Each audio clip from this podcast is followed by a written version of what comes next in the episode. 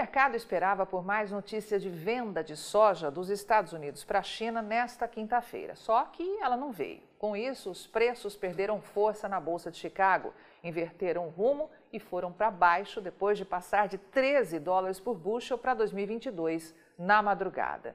Mas não pense que é só isso e pronto. Temos muito a olhar.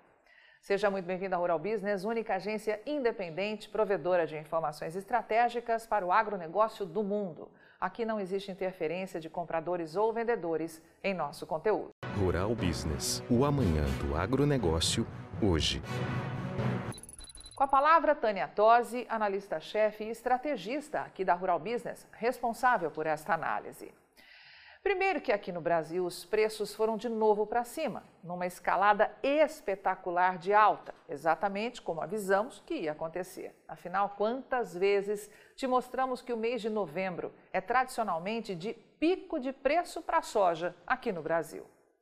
Aí você tem o IPAR, que é um indicador de preço agropecuário rural business, que bem sabe leva em consideração uma média simples entre as cotações máximas e mínimas aferidas diariamente em 10 estados produtores.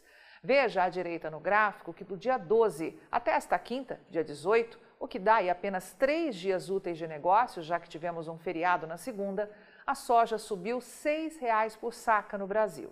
Voltou a valer hoje 160 reais, suporte perdido na semana passada, depois da derrocada do dólar e da pressão sobre os prêmios. Só que agora a história é outra. Temos uma demanda agressiva por soja batendo a porta, uma oferta cada dia mais curta e para Rural Business a chance de vir ainda mais. 8% é o que nos separa do recorde de 2021. Na prática, significa que a soja precisa ganhar 14 reais por saca para voltar ao patamar de 174 reais de média no Brasil, praticamente o que valia um ano atrás, como confirmado pelo gráfico. E quer saber se a Rural Business acredita que isso será possível? Bom, para nós, sim.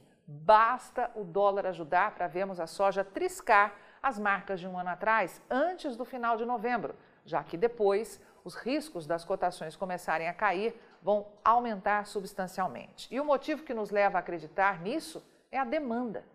Já te mostramos essa expectativa, mas como tem muita gente chegando só hoje aqui a Rural Business, vale repetir.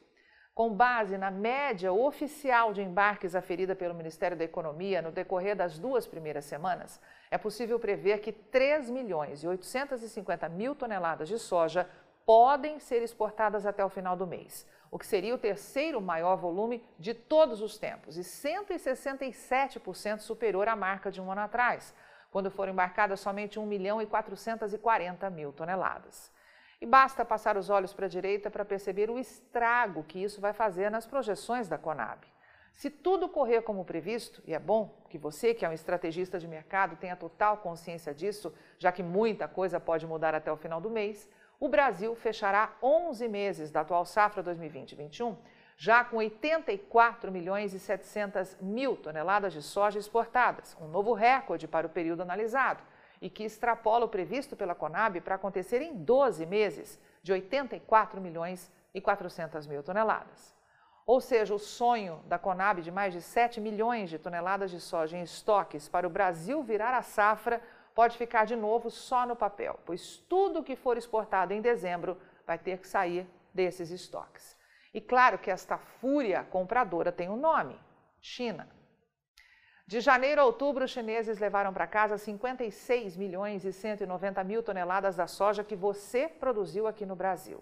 É o terceiro maior volume de todos os tempos, abaixo apenas do visto em 2018, quando vale lembrar a China estava em pé de guerra com os Estados Unidos, e do ano passado, que pela segunda vez na história, as compras em 10 meses passaram da casa de 59 milhões de toneladas. Resumidamente, os chineses sozinhos foram responsáveis por 70% das exportações de soja até outubro. 70%, hein? Deixando 30% para ser distribuído ao restante do mundo. E é isso que está garantindo à China condições de manter os Estados Unidos no banco de reservas. Ou melhor, para nós aqui da Rural Business, garante a Pequim jogar com os americanos para evitar uma nova e forte disparada dos preços da soja lá em Chicago. Portanto, Siga antenado. Teremos duas semanas de fortes emoções pela frente, até o que o mercado aí comece a se preparar para virar o ano. E belas oportunidades de negócios podem surgir no front. Avante, mercado da soja desse imenso Brasil. Só com informação profissional é que vamos sobreviver.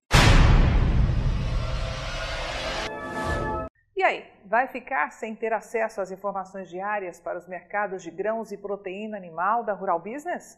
Acesse agora mesmo ruralbusiness.com.br. Pacotes de informação a partir de R$ 9,90 por mês. Rural Business, o amanhã do agronegócio, hoje.